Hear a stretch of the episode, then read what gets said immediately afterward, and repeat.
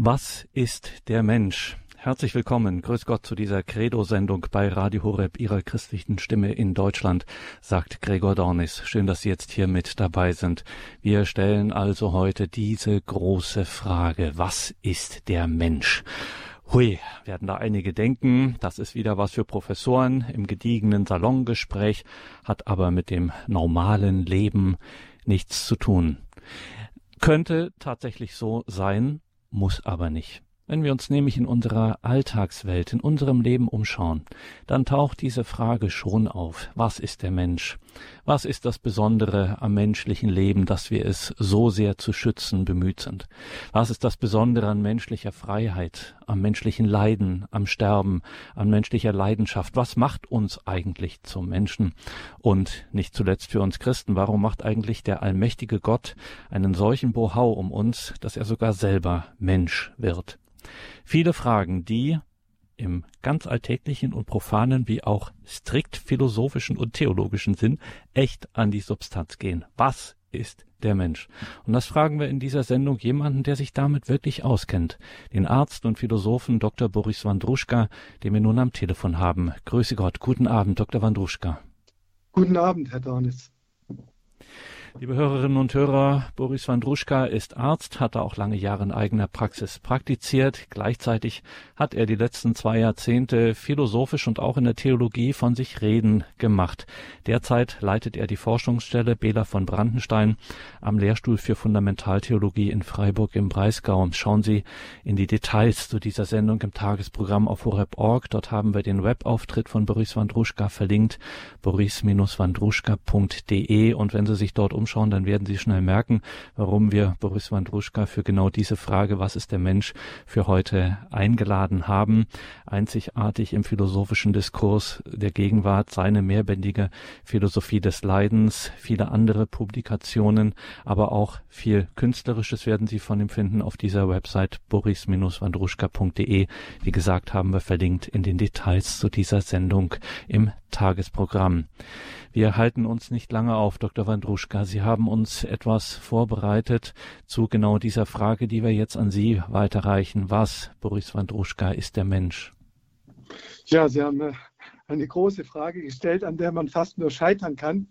Und sicher werden wir das in einer halben Stunde nicht äh, ermessen können und ausschöpfen können. Und äh, darin, darin offenbart sich eben schon, ähm, Wesentliches vom Menschen. Das eine ist eben, er ist unausschöpfbar.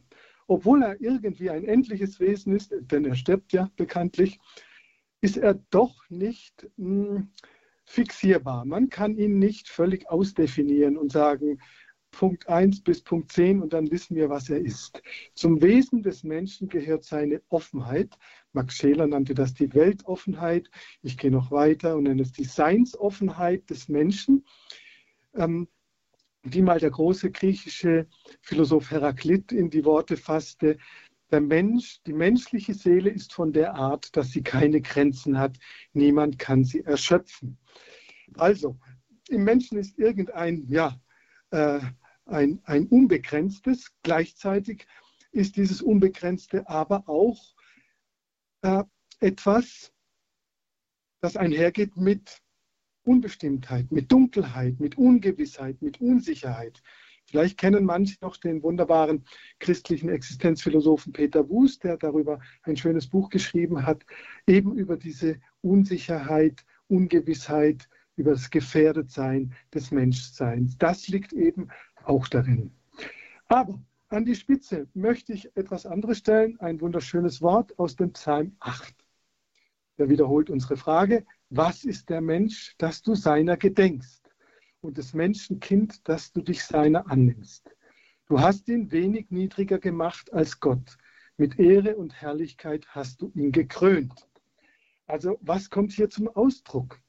Naja, einerseits eine Verwunderung.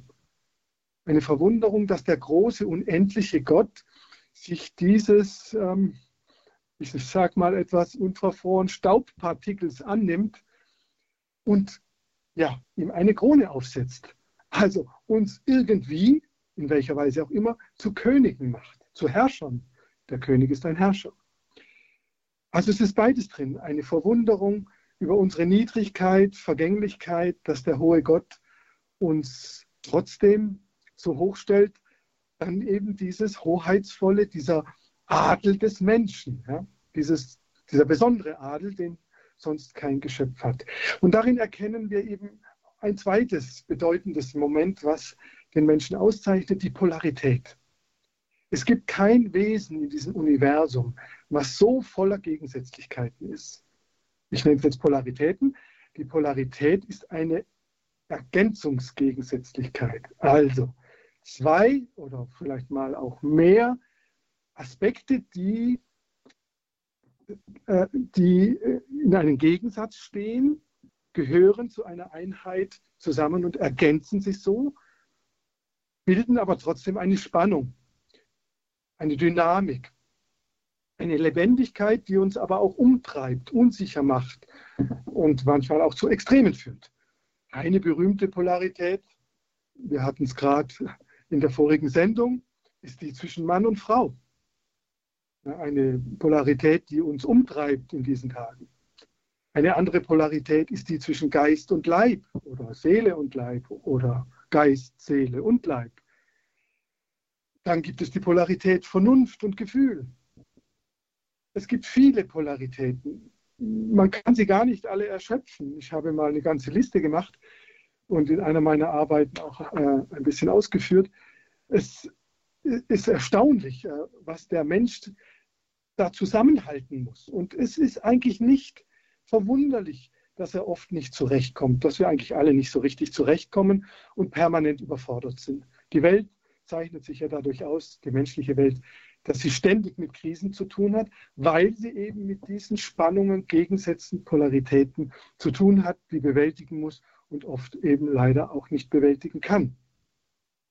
Also diese Gegensätzlichkeit, diese Polarität gehört zum Menschen und macht ihn zu dem, was man in der Antike und schon im Mittelalter den Mikro, den menschlichen Mikrokosmos nannte. Die Idee ist, der Mensch ist eigentlich ein Kosmos.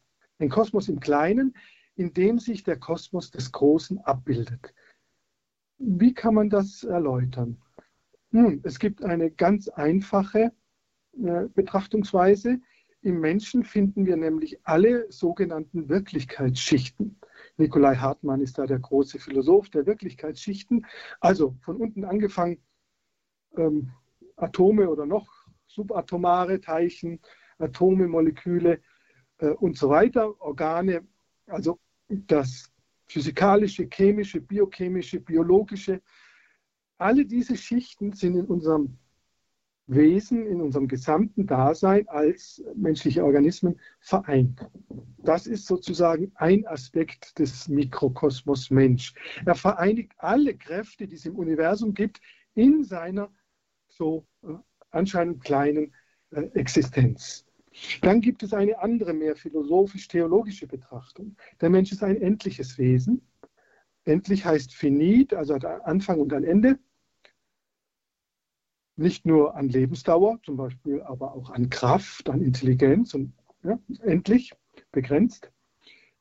Er ist zugleich aber ein, wie man in der Philosophie sagt, Potenzial, unendliches Wesen. Das heißt, er, er, geht, er, kann alle Grenzen, nicht alle, aber viele Grenzen übersteigen, transzendieren nennt man das in der Philosophie.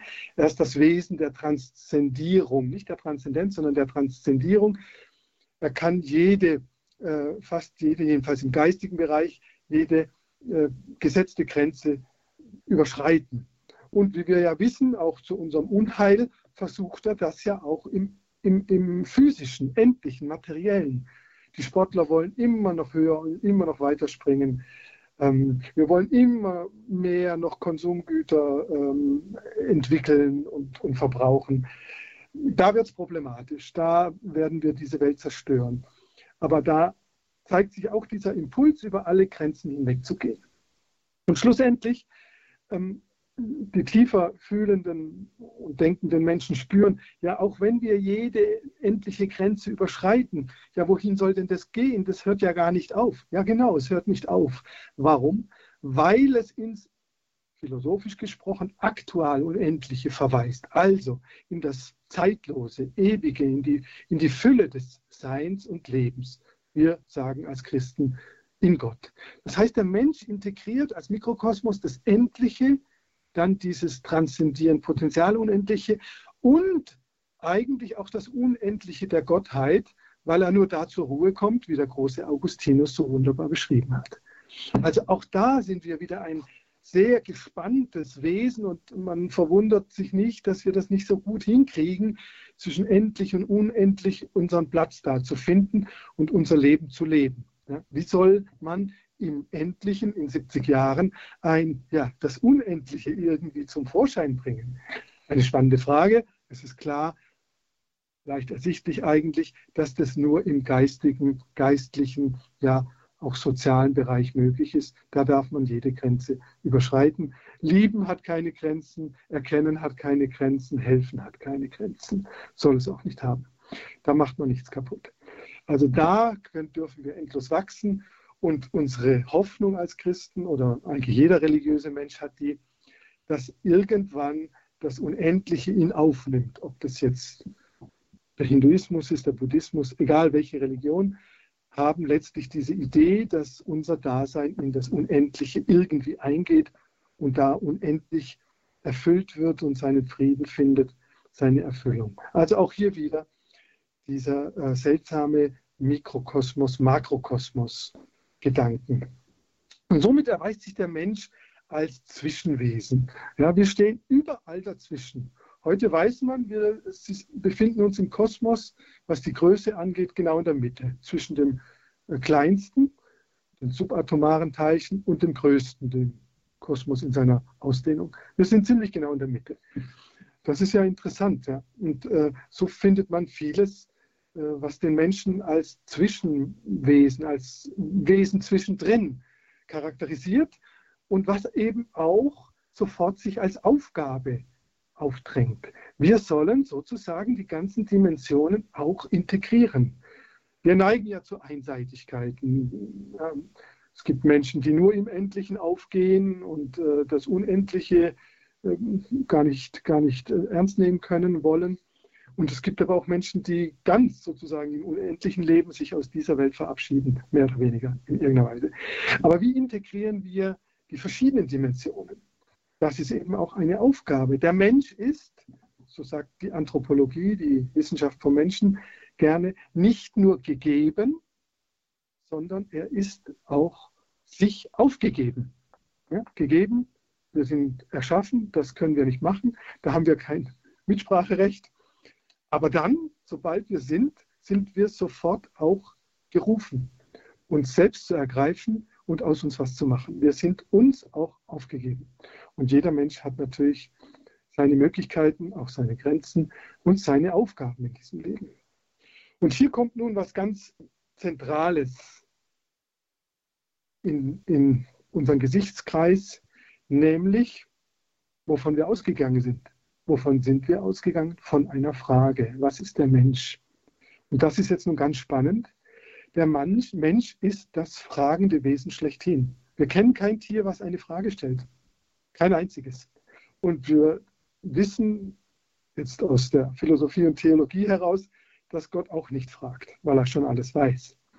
Aber wir wissen eine ganze Menge und wir sind auch mit der Fähigkeit geboren, noch sehr viel zu erkennen und zu erforschen aber eben nie alles wissend. Und somit sind wir fragend und vor allem fragend in Bezug auf uns selbst. Das heißt, der Mensch ist sowohl ein fragliches Wesen, ja, man weiß nicht so recht, wer ist er eigentlich, was ist er eigentlich, was soll er, warum ist er hier und so weiter, aber er ist auch des Fragens würdig. Ja, er ist sowas Besonderes, sowas ähm, wie, wie der Psalm 8 ja schildert, beeindruckendes, sowas Überraschendes in dieser Welt sowieso, dass er auch des Fragens würdig ist. Und darum fragt eben der Mensch. Und er fragt vor allem nach sich selbst. Und das tut er von, von Anfang an. Ähm, seit wir von ihm wissen, bis heute fragt er und er hört auch nicht auf zu fragen. Das ist sein Wesen. Er ist ein fragendes Wesen. Er steht wieder zwischen den Tieren, die nicht fragen, und zwischen Gott, der nicht mehr fragen, nichts zu fragen hat, sozusagen in seiner Allwissenheit. Der Mensch das fragende Wesen. Darüber lässt sich jetzt noch sehr, sehr viel ähm, besprechen. Vielleicht ähm, als Aspekt zum Fragesein gehört auch, dass der Mensch jenes Wesen ist, wie soll ich mich ausdrücken, darf ich mich mal symbolisch ausdrücken, der immer sehr gerne, fast äh, in einer süchtigen Art, in den Spiegel schaut, schauen muss und nie eine abschließende Antwort erhält. Wer bin ich? Wozu bin ich da? Woher komme ich? Was soll ich tun? Ja, diese berühmten Fragen.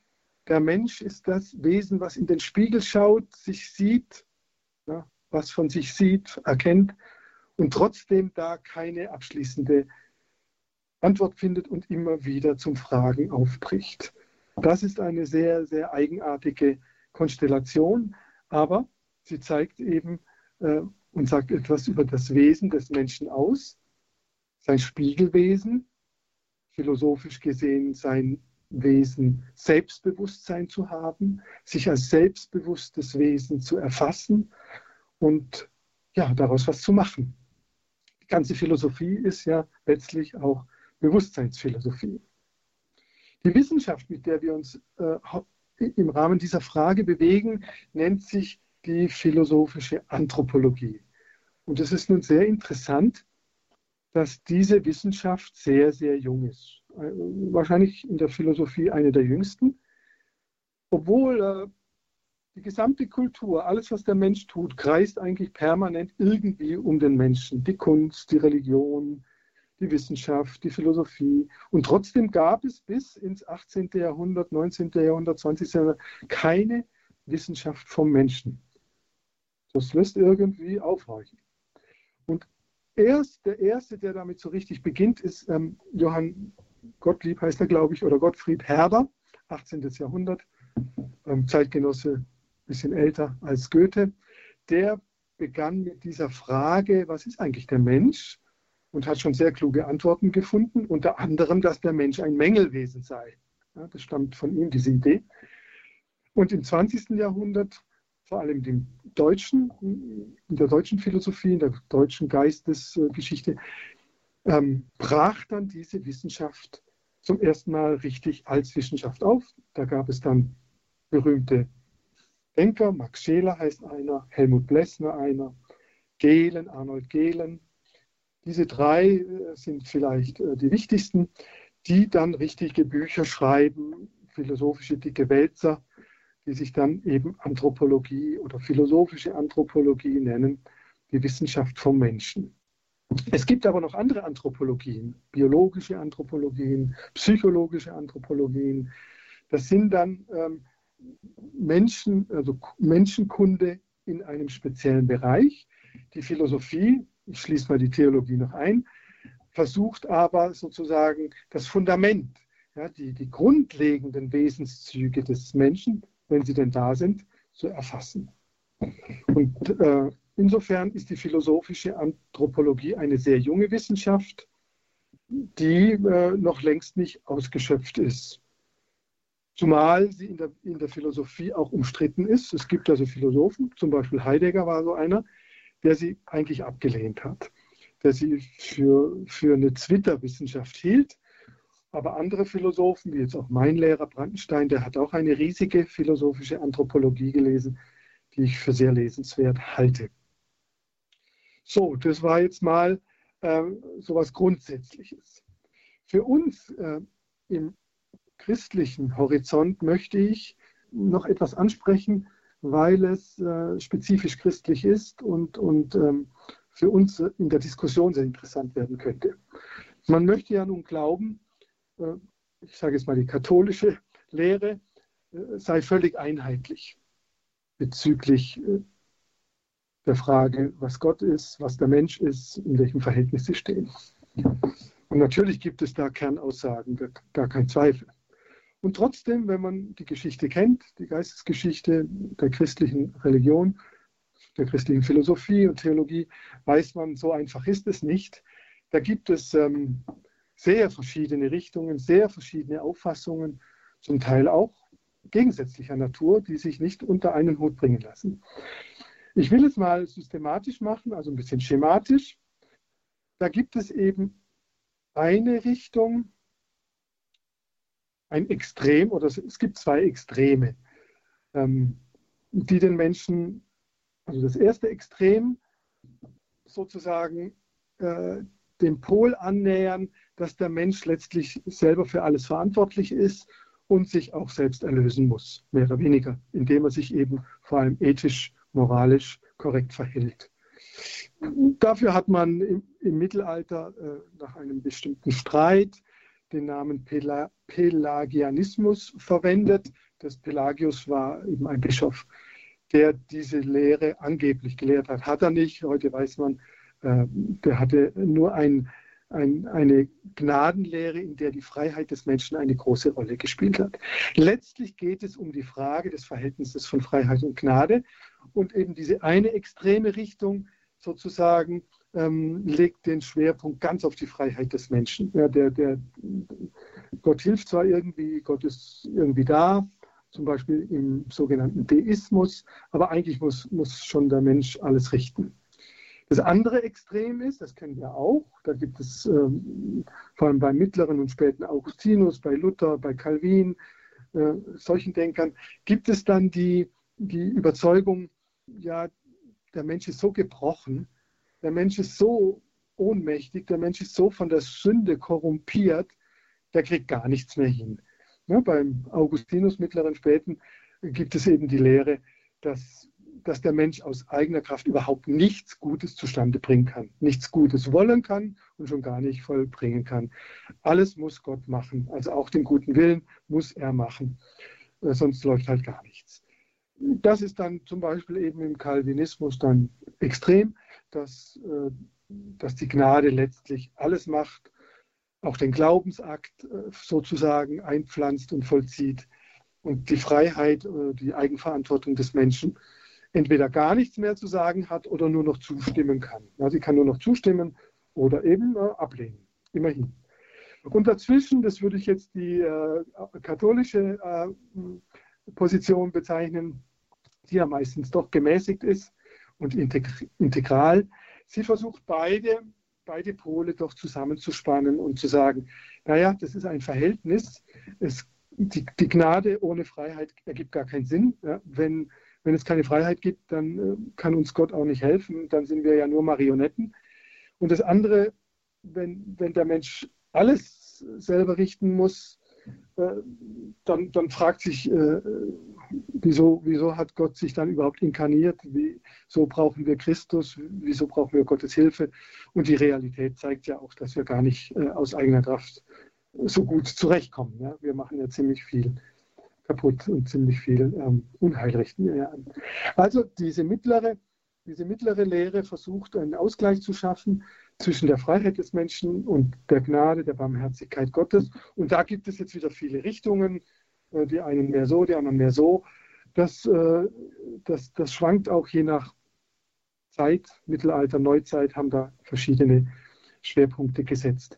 Ich finde es aber gut, dass man es mal im, im Kopf hat, dass es äh, ungefähr diese drei Hauptpositionen gibt. Und da kann sich dann jeder fragen, wo, wo will ich mich da, wo fühle ich mich da zu Hause, wo lokalisiere ich mich da, wie denke ich mir das eigentlich? Ähm, ja, und wie, wie, wie richte ich mein Leben danach?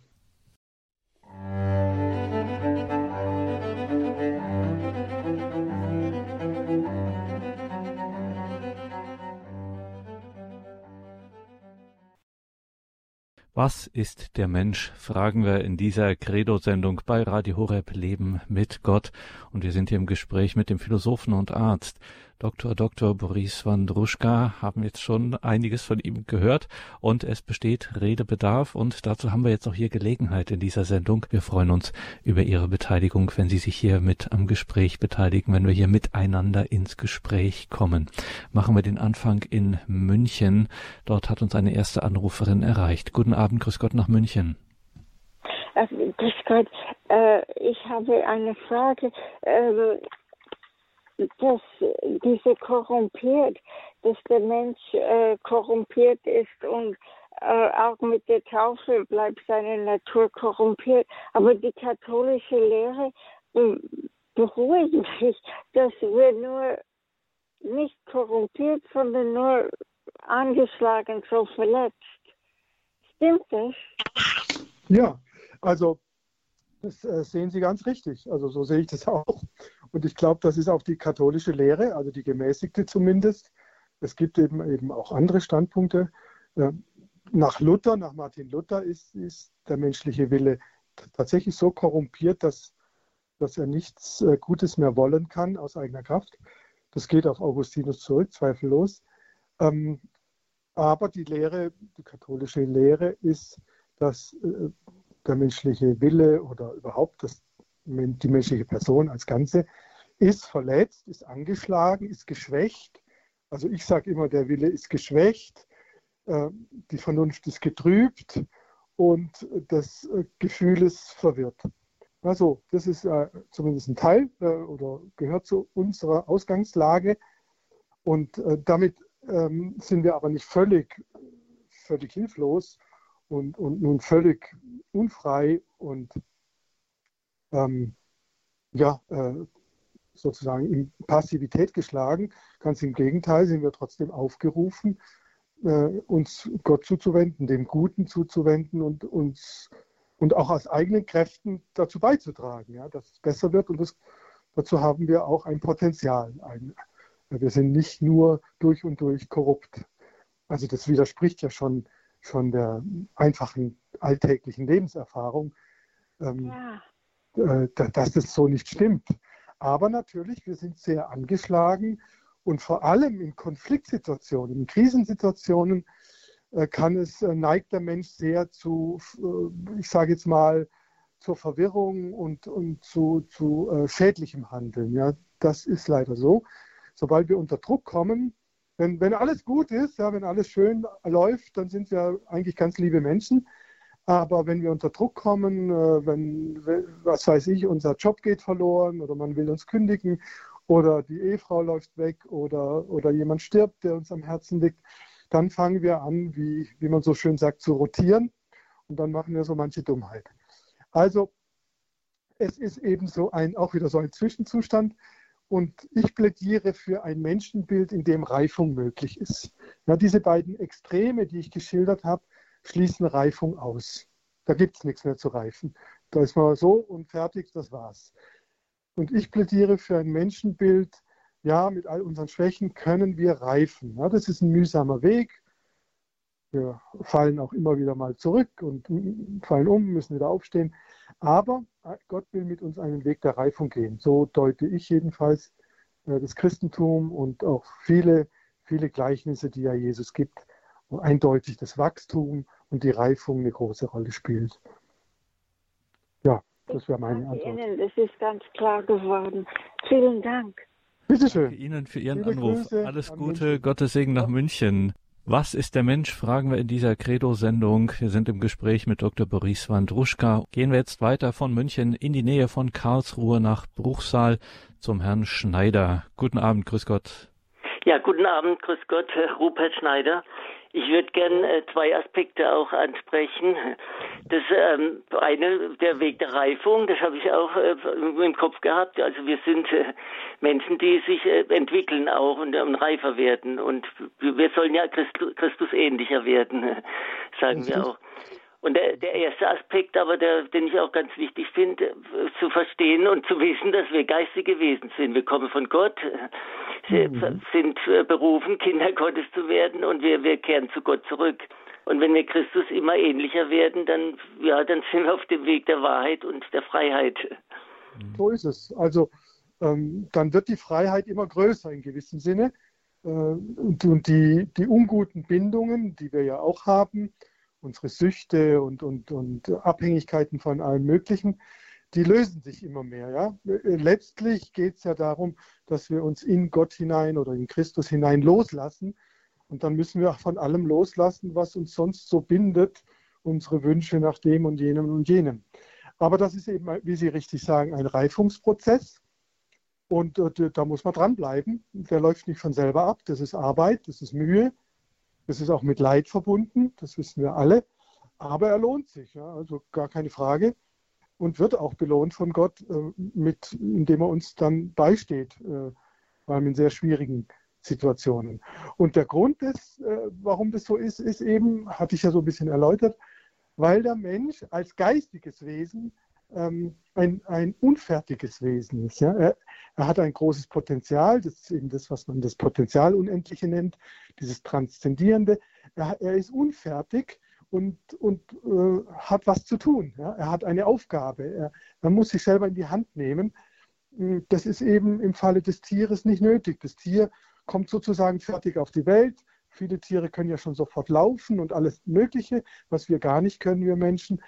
Und ähm, die müssen dann nur noch ihren Instinkten folgen, während wir gar nichts können, fast nichts, äh, schon ein bisschen was als Babys, aber äh, sehr viel lernen müssen und eigentlich lebenslang lernen müssen und auch lernen. Ja, die meisten lernen doch lebenslang irgendwie.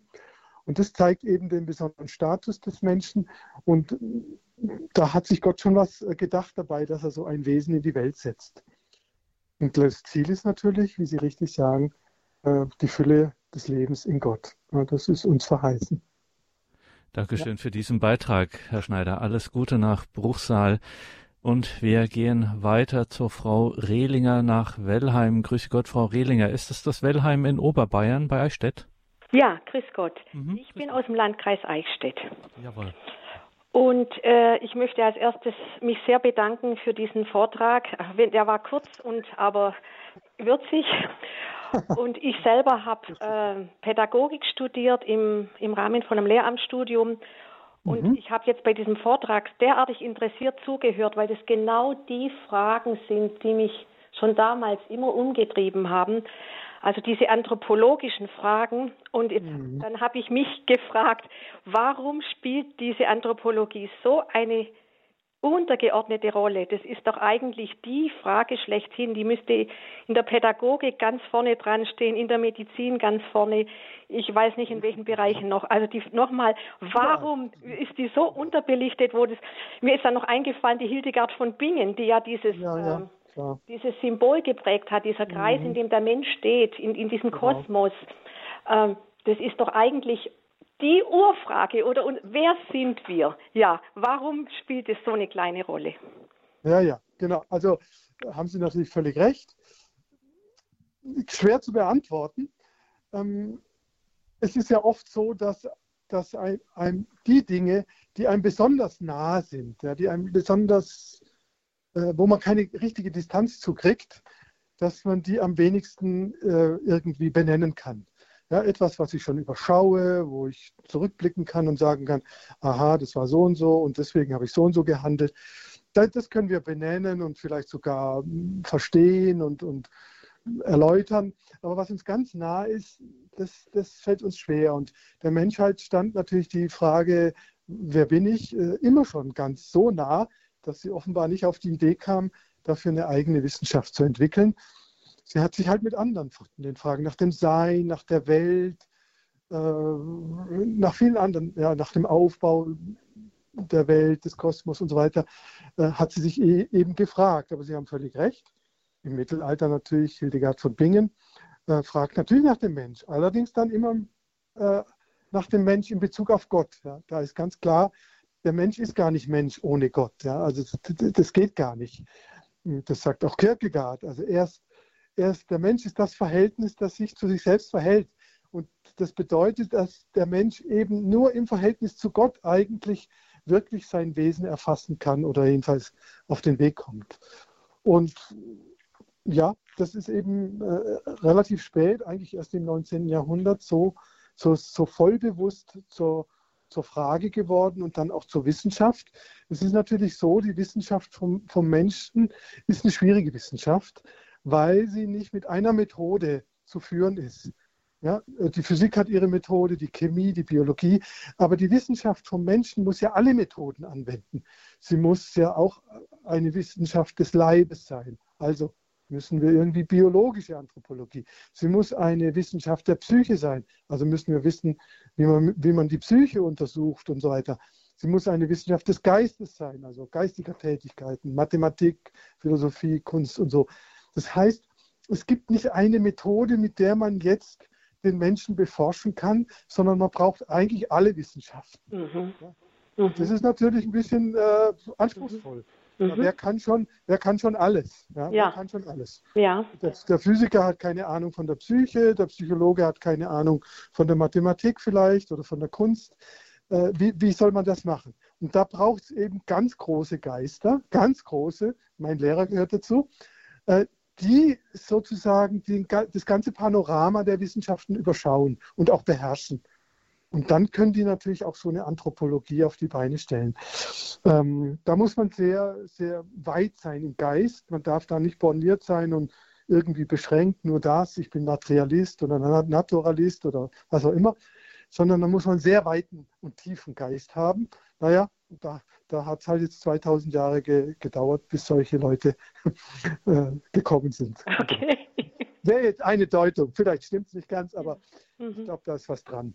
Okay. Anthropologie ist eine sehr anspruchsvolle ja. Wissenschaft. Ja, okay. Ja? ja, sehr herzlichen Dank. Danke. Danke Ihnen, Frau Rehlinger, für den Anruf und den Beitrag. Alles Gute nach Wellheim, Gottes Segen.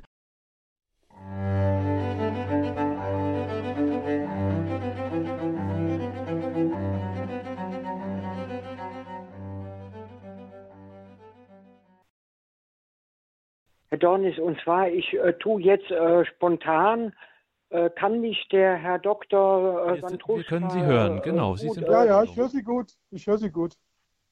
Und zwar, dass ich in äh, zum Beispiel in äh, zurückliegende Tage und Wochen äh, Radio Horeb-Sendungen äh, mir anhöre. Da geht es viel um ungeborenes Leben, soll nicht äh, äh, Abtreibung. Also mhm. äh, mhm. äh, äh, das Gebot in der Bibel, du sollst nicht äh, töten. Mhm. So, und dann habe ich mal um äh, nachmittags äh, bei der Seelsorge Sprechstunde angerufen und habe dann einen Pater oder einen Pfarrer ging dran und gesagt, das Gebot, du sollst nicht töten, dürfte man nicht nur auf ungeborenes Leben äh, betrifft dann Abtreibung, sondern mhm. das müsste man auch in jedem Krieg Mhm. Und damit die äh, Kirche diese äh, äh, Herrscher nicht verprellen tut oder dass sie die nah, nah austreten würden, war praktisch meine, meine Gedanken, dass die Herrscher, die auch mit dem Krieg zu tun haben, mhm. dass die Kirche dann mit denen unter einer Decke gesteckt hat da gab es natürlich, äh, das sage ich, Ausnahmen. Es gab natürlich Pfarrer und Pastoren, die wahrscheinlich auch in Gottesdienste ihr, ihr, ihr Unbehagen ausgedrückt haben oder vielleicht äh, bei Gottesdienste gesagt hat, äh, äh, äh, Aber es gab Thema, auch viele, die natürlich dazu geschwiegen haben. Genau das äh, möchten Sie. Ich würde hier ganz gerne, dass wir noch mal kurz auf dieses Thema eingehen können. Natürlich können wir jetzt nicht die ja, ja, Verantwortung klar. der Kirche in den vergangenen Jahrhunderten oder jetzt sogar Jahrtausenden ja. für äh, dieses und jenes. Das, dieses Fass können wir hier an dieser Stelle nicht aufmachen. Dazu haben wir aber auch verschiedene Sendungen ähm, schon in unserem Programm gehabt. Aber ein wichtiger Hinweis hier aus diesem Anruf, der auch nochmal kam, nämlich Stichwort Tötungsverbot, Dr. Wandrusch. Petruschka. Mhm. Ähm, wir haben es, wir müssen wir uns als Menschen ganz allgemein doch mal ehrlich machen, mit dem Tötungsverbot nicht wirklich so ernst genommen, wie wir es hätten ernst nehmen müssen in der Vergangenheit. Das heißt, ja, ähm, so der sehen, Anrufer hat die Krieger angesprochen, die wir geführt haben, ja, da waren wir schon recht schnell dabei. Also Sie haben jetzt jüngst, ich darf, äh, darf das an der Stelle kurz erwähnen, zum Anlass nehmen, Sie haben Ihre jüngste Veröffentlichung ist, sind Anmerkungen zu einer Erzählung von Franz Kafka äh, in der mhm. Strafkolonie Kolonie, Oktober 1914. Ganz Europa war im Kriegstaumel und jubelte ja. nur so vor sich hin. Und äh, er schreibt äh, da in seinem Kämmerlein, schreibt er einen der düstersten Texte des 20. Jahrhunderts. Dieses Tötungsverbot zum einen, äh, wie ist das eigentlich jetzt mal ganz naiv gefragt, wie ist denn das eigentlich aus anthropologischer Sicht begründet?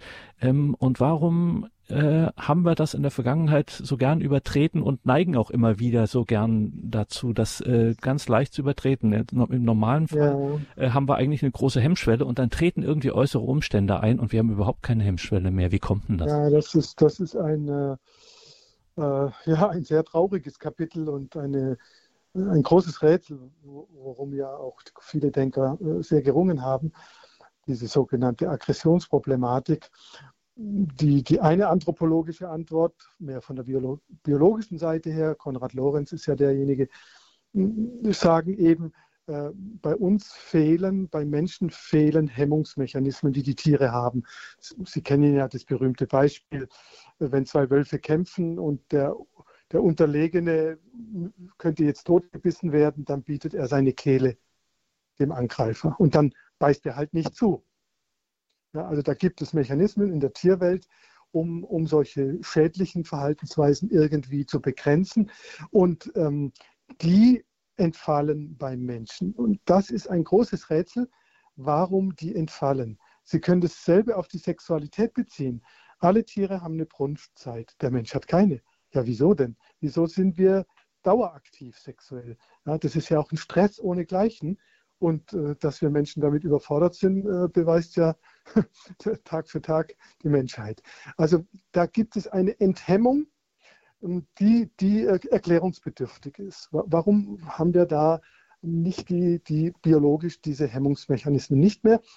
Und ich würde sagen, weil sie zum Wesen des Menschen nicht mehr passen.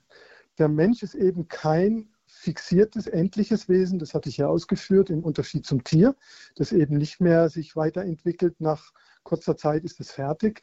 Und der Mensch ist eben offen. Ist, sein Wesen ist offen. Und deswegen wären solche Hemmungen äh, kontraproduktiv. Ja, aber was dann? Ganz einfache Frage, äh, ganz einfache Antwort. Er selber muss sich hemmen. Er muss seine Freiheit dahin reifen lassen, dass er sich selber hemmt. Und eben das genau gelingt nicht. Aus vielen Gründen. Ja, da, da, gibt es natürlich viele Gründe, warum, warum er es dann nicht schafft. Äh, zum Beispiel, warum der Erste Weltkrieg ausbricht. Ja, warum bricht er aus? Warum sind die alle oder viele so fanatisch und so euphorisch gewesen? Naja, weil sie, weil sie in einer langen Phase der Lethargie, man sprach vom Fin de siècle, des Überdrusses, der Sinnlosigkeit. Sie hatten keine geistige Perspektive, die Religionen hatten keine Bedeutung mehr. Und dann war diese, dieser Krieg war wie eine Erlösung. Jetzt können wir endlich mal was tun. Jetzt können wir uns für die Nation einsetzen und, und jetzt kämpfen. Jetzt werden wir Helden. Ja, Heldentum und so. Und äh, nach wenigen Wochen war das dann aber vorbei mit Heldentum. Ähm, das heißt, der Mensch ist, ist gefordert, sich selber Hemmungen, Grenzen letztlich aufzuerlegen. Und das, äh, das ist eine schwierige Aufgabe und die gelingt leider eben äh, nur mühsam ja, und, und nicht immer. Deswegen gibt es unser Rechtssystem. Also das wäre das wär ein, ein Aspekt, aber der, ähm, der, der erklärt natürlich nicht alles. Ein anderer Aspekt ist natürlich, wir sind, wie wir heute aus der Anthropologie wissen, sowohl egoistische als auch prosoziale Wesen. Wir sind beides. Ja, es gab Philosophien, die erzählten uns, der Mensch ist ein ausgemachter Egoist, sonst nichts. Zum Beispiel Thomas Hobbes. Und andere, die, die äh, sowas Philanthropisches, ja, der Mensch ist eigentlich ein lieber Kerl und, und so weiter.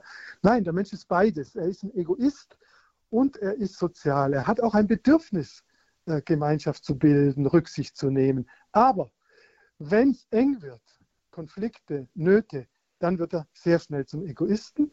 Und dann passiert was ganz Eigenartiges. Dann verliert er aus dem Blick das Menschentum des Gegenübers. Er sieht dann im anderen, der ihn jetzt irgendwie bedrängt oder, oder irgendwie stört, sieht er dann nicht mehr den Menschen, das Du, den Bruder, sondern halt ein Hindernis, was man, was man wegräumen muss. Deswegen fordert ja Emanuel Levinas, großer Philosoph, letztes Jahrhundert, wir müssen in das Auge, in das Antlitz gucken des anderen im Konflikt. Wenn ich, wenn ein Soldat dem anderen, dem Gegner, ins Gesicht gucken würde, kann er ihn nicht mehr umschießen. Das ist auch bewiesen. Das geht fast nicht mehr. Ja, nur indem wir den Menschen entmenschen, können wir ihn ganz locker, locker töten. Wir dämonisieren ihn, ja, das ist ja, das kennen wir ja auch aus dem Alten Testament und überall. Wenn man den anderen dämonisiert, zum Monster macht, dann kann man ihn natürlich leicht abräumen. Und das, das Problem ist, wir müssen uns im Konflikt in die Augen sehen. Dann werden wir mit großer Wahrscheinlichkeit gar nicht so weit kommen, jemanden zu verletzen oder gar zu töten. Das sind jetzt nur wenige Aspekte. Die Sache ist viel komplexer, aber vielleicht mal so viel. Äh, und wenn uns dann die große Gnade zuteil wird, Dr. Wandruschka, ich muss Ihnen jetzt eine Frage stellen, auf die habe ich Sie nicht vorbereitet und wir haben nur noch wenig ja, Zeit. Nix. Bitte jetzt schon um Vergebung, aber äh, Bitte um eine verhältnismäßig kurze Antwort. Wenn ich dann tatsächlich im anderen, dann in dem Gesicht des anderen, äh, jenes äh, fragliche und fragende Wesen, wie Sie uns äh, ja. gezeigt haben heute, erkenne und mich dann ähm, frage, also auf der einen Seite bin ich so begrenzt, zerbrechlich, äh, Fragment, genau. auf der anderen Seite äh, dieses, äh, dieses Streben Streben nach Unendlichkeit. Ich bin das Wesen der Transzendierung, wie Sie gesagt haben, dass ich irgendwie ausstrecken mhm. kann auf die Ewigkeit hin, etc. Genau. Ähm, also das eine ist schön, das andere ist, äh, da, da falle ich wieder zurück. Äh, ich bin in dieser Spannung. Äh, wo in dieser Spannung ist jetzt das, was wir so gerne wissen wollen als Sinn dieses menschlichen Lebens? Wo ist der da? Naja, also er ist eigentlich immer da, aber wir können es nicht, nicht, nicht ohne weiteres wahrnehmen.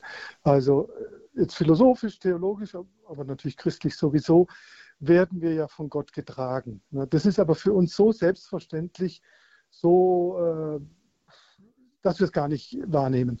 Wir können uns aber einüben, ja, wir können uns einüben in dieses, ja, ganz bei sich sein und spüren, ja, da trägt mich doch was und dann wird es ganz schnell ganz friedvoll. Ne, dann wird es, äh, dann kommt man irgendwie an, irgendwo. Das ist kein, kein lokaler Ort oder so, sondern dann spürt man, ah, okay, da ist, da ist was ganz Großes, was mich trägt und hält. Und dann komme ich zeitweise wenigstens aus der Spannung raus, ja, die uns ja immer treibt, diese berühmte Unruhe des Augustinus. Die, die kommt dann zur Ruhe. Das ist natürlich eine, eine Art mystische mystische Erfahrung. Das kann man nicht anders sagen. Die kann mal ganz hauchdünn sein, wie es im Alten Testament heißt. Ist das Elias? Jetzt müssen Sie mir helfen, äh, wo eben nicht Donner und, und, und Erdbeben, sondern das Säuseln des Windes ja, sozusagen ja. Mhm. Äh, Zeichen Gottes ist. Und so ist es. Das ist ja ein, ist ja ein Bild für das, für das innerseelische Geschehen. Wenn ich ganz bei mir bin, dann wird es immer ruhiger und dann spüre ich eben da dieses größere Ganze oder dieses Unendliche. Und natürlich äh, kann das noch ganz andere Intensitäten annehmen, wenn mich Gott berührt oder gar, gar erfüllt, wenn er sozusagen in mich hineinfließt. Ja, das äh, denken wir mal an die heilige Mechthild, äh, Mechthild von, von Magdeburg, glaube ich. Ähm, das strömende Licht, ja, das überströmende Licht, Gott, äh, so, so, beschreibt sie das ja. Das ist natürlich ähm, das ist der letzte Sinn. Das ist nicht der einzige Sinn des Menschen, aber das ist der höchste und letzte Sinn, diese, diese Gottesberührung und Gottesvereinigung, die wir natürlich gar nicht machen können. Die können wir nur, für die können wir uns nur öffnen, für die können wir uns bereiten, dann sollten wir alle unsere unschönen, unguten Sachen irgendwie loswerden und dann natürlich uns äh, darauf vertrauen, dass Gott sich dann auch uns zeigt, uns gibt. Das würde ich als den, den höchsten und letzten und letzten überhaupt erfüllenden Sinn des Daseins sehen. Also es ist letztlich religiöser Sinn. Nicht die Kunst, nicht die Wissenschaft, äh, nichts anderes, sondern das. Ja, das religiöse, die religiöse Vereinigung mit Gott ist, ist der Sinn. Und, und da, da, gibt es sozusagen schon Vorläufer. Eigentlich äh, äh in uns sind schon, wie soll ich sagen, sind schon Verbindungen mit dem Göttlichen da, aber wir wissen, das ist ein Schulungsweg. Ja. Das ist ein Gang durch die Nacht, Johannes vom Kreuz zum Beispiel. Das ist die durch die dunkle Nacht. Ähm, dass man dafür ein Gefühl entwickelt. Und dann, äh, dann muss man auch nicht töten. Dann muss man übrigens gar nichts mehr wollen. Dann wird der Wille ganz ruhig. Und äh, dann kann ich das ganz Gott überlassen und sagen, äh, Gott nimmt mich mit, sozusagen. Sein Wille geschehe, sein Wille geschehe in mir dann nimmt er meinen Willen mit, dann, ja, dann muss ich fast nichts mehr tun sozusagen. Schon mitgehen muss ich schon, aber die Initiative ist dann bei Gott. Sagt zum Ausklang dieser Credo-Sendung bei Radio Horeb Leben mit Gott Dr. Dr. Boris Wandruschka, der heute unser Gast war, zur Frage, was ist der Mensch? Eine intensive, eine großartige, eine schöne Stunde. Danke, Dr. Wandruschka. Dankeschön. Auf das nächste Mal. Schönen Abend noch. Danke auch Ihnen, liebe Hörerinnen und Hörer, fürs Dabeisein, dafür, dass Sie sich auch eingebracht haben in dieser Sendung, für diese Gespräche hier.